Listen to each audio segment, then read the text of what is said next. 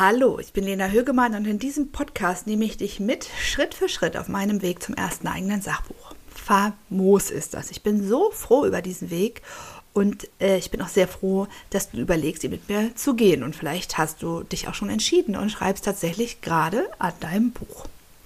In dieser Podcast-Falle geht es nochmal um das Thema Interviews und zwar geht es darum, wie du sie verwenden kannst. Also wir, ich habe ja schon in Folge Nummer 19 darüber gesprochen, wen du interviewen kannst und welchen Zweck das hat. Und jetzt würde ich gerne dir noch mal ein bisschen genauer erklären, auf welche unterschiedliche Weise die, du die Infos aus deinem Interview verwenden kannst, was du auch bei der Freigabe der Zitate zu beachten hast und warum diese Stimmen anderer Menschen in deinem Buch ähm, es vielleicht noch viel stärker machen können. Also ich lese ja wirklich so oft wie, wie möglich in verschiedenen Sachbüchern. Einerseits, weil ich so viel Input, so gute Gedanken und Ideen bekomme und weil ich das einfach so einen unglaublichen Mehrwert finde, was, was andere Menschen so zu teilen haben. Und andererseits lerne ich beim Lesen eines Sachbuchs natürlich auch viel darüber, wie man, also wie ich an meinem Sachbuch schreibe. Genau daher habe ich auch ein paar Beispiele, wie du Informationen und Zitate aus Interviews verwenden kannst. Also sag mal so, der Standard und auch das Einfachste ist eigentlich, äh, dass du das Zitat, was irgendwie gut passt, in deinen Text einbaust. So nach dem Motto, auch Psychologin Melanie Mustermann, und ja, das ist ein Alias für irgendeine Person, kennt das Phänomen, und jetzt kommt das Zitat. Also so eine Person kann dann auch einfach mehrfach vorkommen im Text. Ähm, ich hatte in Podcast-Folge Nummer 9 drei starke Bücher empfohlen von anderen Frauen. Und eins davon war Francis Kühnes Buch, was Männer nie gefragt werden. Und sie hat da echt die Verwendung von Interviews absolut optimiert, ja. Ihr ganzes Buch besteht ja daraus, dass sie Männer Fragen stellt, die sonst nur Frauen äh, gefragt werden und die Antworten aufbereitet. Aber was sie jetzt nicht gemacht hat, ist einfach, zum Beispiel, ich glaube, es waren über 20 Männer, da eins zu eins die Interviews in die Bücher zu packen.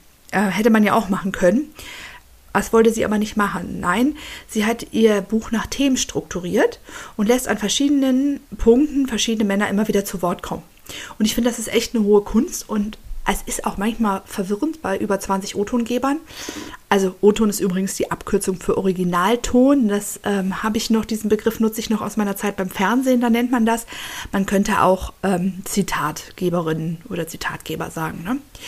Ähm, ja, also ich habe äh, mir überlegt, dass ich in meinem Buch Expertinnen zu Wort kommen lasse, wie eine Traumatherapeutin, Hebammen, vielleicht auch noch andere Expertinnen, die auf meiner Seite stehen. Und die packe ich dann wirklich als Zitate in meinen Text zu meiner Geschichte oder zu bestimmten Punkten. Da muss ich sie natürlich einmal ganz am Anfang vorstellen, zu sagen, das sind die Leute, die euch äh, mitbegleiten durch dieses Buch, die immer wieder einen Input geben, damit die Leserin auch weiß, wer gerade spricht. Und das kann ich mir für meine Texte wirklich, wirklich gut vorstellen. Eine andere Art, Interviews zu verwenden, ist die Interviews als solche, also mit Frage und Antwort aufzuschreiben. Und auch in dieser Podcast-Folge zu den super Sachbüchern, da war ja Natascha Wegelin alias Madame Moneypenny mit dem Buch über die finanzielle Unabhängigkeit von Frauen. Und sie hat das so gemacht, dass, glaube ich, echt am Ende jedes Kapitels eine Frau äh, ein kurzes Interview gegeben hat, wirklich mit Frage-Antwort. Immer zu einem anderen Schwerpunkt. Und das finde ich auch ein gutes Mittel, wenn es in dein Buch passt. Ähm, bei mir bin ich mir jetzt noch nicht so sicher. Also ich weiß, dass die Mütter, mit denen ich spreche, die kriegen so einen eigenen Blog jeweils, weil das kannst du auch nicht zwischendrin nochmal durchkommen lassen. Da weißt du nicht mehr, bei welcher Mutter du bist. Ich glaube, eine Mutter muss schon ihre Geschichte erzählen. Aber ob ich das jetzt mit Frage-Antwort mache oder ich die äh, bisschen was aufschreibe und die Zitate das dann unterstützen, das werde ich sehen. Also ganz wichtig, und das ist auch für dich wichtig, ist, dass du natürlich alle Zitate freigeben lassen musst. Freigeben heißt, in meinem Fall, ich schicke jeder O-Tongeberin die Zitate von ihr, die ich verwenden möchte. Und ich mache das auch so, dass ich vielleicht auch viel mehr freigeben lasse, als ich dann wirklich verwende. Aber erstmal das Interview anzuhören und zu gucken, das sind starke Sätze, die will ich haben. Und es ist wirklich keine Einladung, dass, dass diese Person das alles umschreiben soll, sondern es geht vielmehr darum, dass die Person einmal prüfen kann, ob sie das alles so gemeint hat, wie sie es gesagt hat, oder vielleicht an einem Punkt auch etwas unglücklich formuliert hat. Also diese Freigabe, also das Ja, das kannst du so verwenden, solltest du unbedingt abspeichern und ausdrucken. Ja, also nur für den Fall, dass es dazu später Fragen gibt, äh, wenn dein Buch erscheint. Und ähm, da sind wir wieder beim wichtigen Thema juristische Dimension deines Buches, hatte ich in der letzten Folge äh, Nummer 21 besprochen. Also ich habe bisher einige Interviews geführt und etliche liegen auch noch vor mir, aber ich freue mich einfach total darüber. Ich freue mich darüber, mit Frauen, die sich auskennen, über Geburten zu sprechen.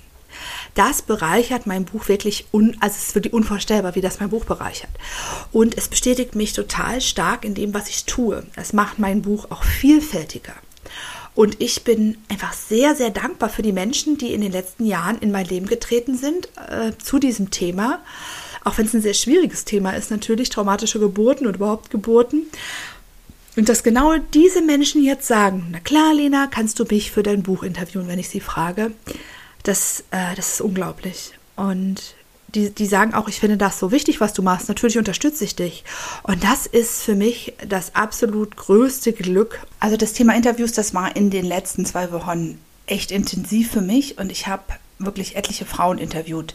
Ähm, und zwar nicht nur für mein Buch, sondern tatsächlich für verschiedene Artikel. Denn ähm, nächste Woche ist der 25. November, das ist der Roses Revolution Day. Wenn ihr das noch nicht gehört habt, könnt ihr das mal googeln. Äh, das ist für mich ein sehr bewegender Tag. Da gehen nämlich in der ganzen Welt, aber vor allen Dingen auch in Deutschland Frauen an den Ort, wo sie unter der Geburt Gewalt erlebt haben oder respektlos behandelt worden sind und legen da eine rosa Rose hin. Jetzt ist das jetzt nicht meine Idee gewesen. Ich weiß nicht, ob ich das Symbol so toll finde, aber äh, das sind schon, schon wirklich krasse Bilder und das ist auch äh, tatsächlich einer der wenigen Momente, wo in Deutschland mal ein bisschen über Geburten berichtet wird. Und aus diesem Anlass habe ich, arbeite ich an mehreren Artikeln und habe eben verschiedene Frauen interviewt. Und ich habe die getroffen, wir haben so Zoom-Meetings gemacht und diese, diese Frauen erzählen mir ihre sehr, sehr krassen Geburtsgeschichten. Und ich muss sagen, ich bin absolut überwältigt von dieser Offenheit und von diesem Vertrauen und auch von dem Zuspruch für mein Projekt. Ähm, nach und nach werde ich ähm, natürlich diese, diese Geschichten auch für mein Buch aufschreiben. Und viele der Frauen, die haben mir auch wirklich gespiegelt, dass sie sehr dankbar darüber sind, äh, dass ich dieses Thema angehe, dass ich dieses Buch schreibe, weil sie finden, dass es darüber zum Thema Geburt jetzt in meinem Fall viel, viel mehr Informationen braucht, viel ehrliche Informationen. Das war natürlich auch jetzt wirklich anstrengend, sich so intensiv mit dem Thema, mit meinem Thema, mit so einem persönlichen Thema auch auseinanderzusetzen. Das hat mich auch total nach vorne gebracht, so intensiv daran zu arbeiten. Und diese Begegnungen, diese Geschichten, diese Interviews und später auch die Geschichten und Zitate für mein Buch, die bereichern mein Buch und die bereichern mich und genau diese Erfahrung, die wünsche ich dir auch. Das war es schon wieder mit der aktuellen Podcast-Folge. Ich hoffe, dass du mit deinem Buch vorankommst. Und denk immer daran, jeder Schritt zählt. Und wenn du eine Freundin, Kollegin oder Bekannte hast, die dir schon einmal gesagt hat, dass sie unbedingt ein Sachbuch schreiben sollte, dann empfehle ihr doch gerne diesen Podcast. Das würde mich sehr freuen. Bis dahin, hau in die Tasten.